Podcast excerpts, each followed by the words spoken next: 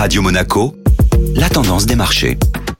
Radio Monaco, la tendance des marchés avec Société Générale Private Banking. Bonjour Delphine Michalet. Bonjour Benjamin. Petite séance pour les bourses européennes hier. L'indice parisien qui progressait de près de 1% hier matin s'est au fur et à mesure de la journée enfoncé en territoire négatif pour clôturer en baisse de 0,25%. Les volumes d'échanges limités en raison de la fermeture de Wall Street pour la fête du travail et d'un agenda macroéconomique allégé n'ont pas aidé le marché parisien. Pourtant, quelques bonnes nouvelles sont venues rassurer les investisseurs. Tout d'abord, Country Garden, l'un des principaux promoteurs immobiliers chinois, empêtré depuis plusieurs semaines dans une crise de liquidité, a obtenu un délai de grâce de ses créanciers pour le remboursement de l'une de ses obligations offshore. Ensuite, les chiffres de l'emploi aux États-Unis publiés vendredi ont montré que les tensions sur le marché de l'emploi américain se dissipaient petit à petit. Ceci écarte les risques de nouvelles hausses de taux de la Réserve fédérale américaine le 19 septembre prochain. Et du côté des valeurs c'est le titre Téléperformance qui signe la plus forte progression de l'indice CAC 40 hier à la faveur de commentaires encourageants d'analystes. L'action a clôturé en hausse de plus de 2%.